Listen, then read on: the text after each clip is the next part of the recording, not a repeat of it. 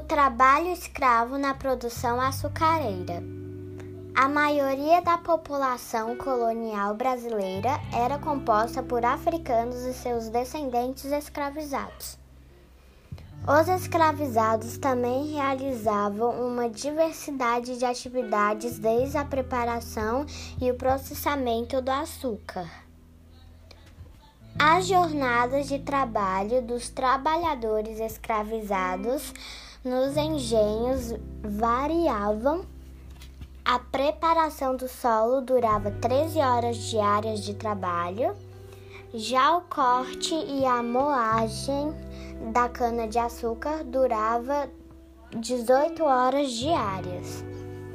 As jornadas eram longas e, e tornavam-se mais exaustivas à medida que se aproximava o período da colheita da cana, uma vez que, que as tarefas a serem cumpridas aumentavam.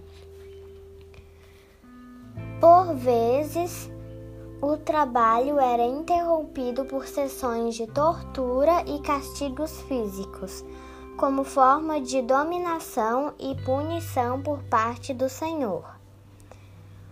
Os que apresentassem um comportamento incorreto ou aqueles que tentassem fugir para quilombos eram recapturados imediatamente, imediatamente alocados nas moendas ou fornalhas, onde as condições de trabalho eram mais perigosas e precárias. Muitos perdiam suas mãos e braços nas moendas.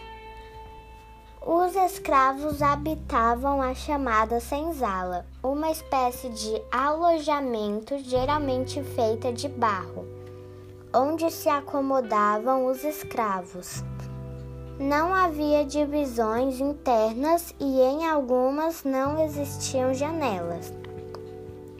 Lá dentro, as pessoas ficavam amontoadas e acorrentadas. Os escravos africanos deixaram várias heranças culturais.